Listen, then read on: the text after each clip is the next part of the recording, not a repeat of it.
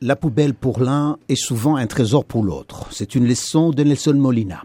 Cet ancien éboueur a découvert ces 34 dernières années plus que des pierres précieuses en fouillant les dépotoirs de New York. This was high tech uh, when we were kids. Ça, c'était la technologie de pointe lorsque nous étions jeunes. C'est un 8 pistes qui date des années 70-80. Lorsque je l'ai trouvé, l'appareil marchait encore. Je l'avais donc mis dans le garage et je jouais la musique de Frank Sinatra à fond la caisse pendant que je travaillais ou nettoyais. Lorsque Nelson Molina a pris sa retraite, il est devenu collectionneur à temps plein.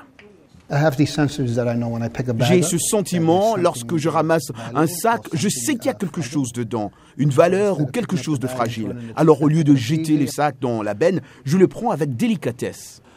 Lorsque Molina a décidé d'exposer sa collection de quelques 44 000 objets dans un garage géant des services d'assainissement de New York, une partie de la collection a même fini dans un musée tenu par Open House New York. Alicia Gruyon y est curatrice. L'idée derrière cette exposition est de mettre en valeur les histoires de New York, la magie particulière de cette ville, ses quartiers, ses habitants et ses communautés. L'une des pièces les plus anciennes date de 1901. C'est un passeport d'immigrés allemands et cela en dit long sur les gens qui ont vécu ici. Dans la collection, on retrouve aussi des portraits dont certains sont vieux de 100 ans. Toutes ces photos que j'ai trouvées à des époques différentes, vous avez des photos des 1901, 1935, 1939, vous avez un journal de 1922, un autre de 1920. Je ne pouvais pas lire ce qui est écrit. Parmi toutes ces pièces rarissimes, une œuvre complète de Molière publiée à Paris en 1810 à un projecteur contenant encore des diapositives de Batman.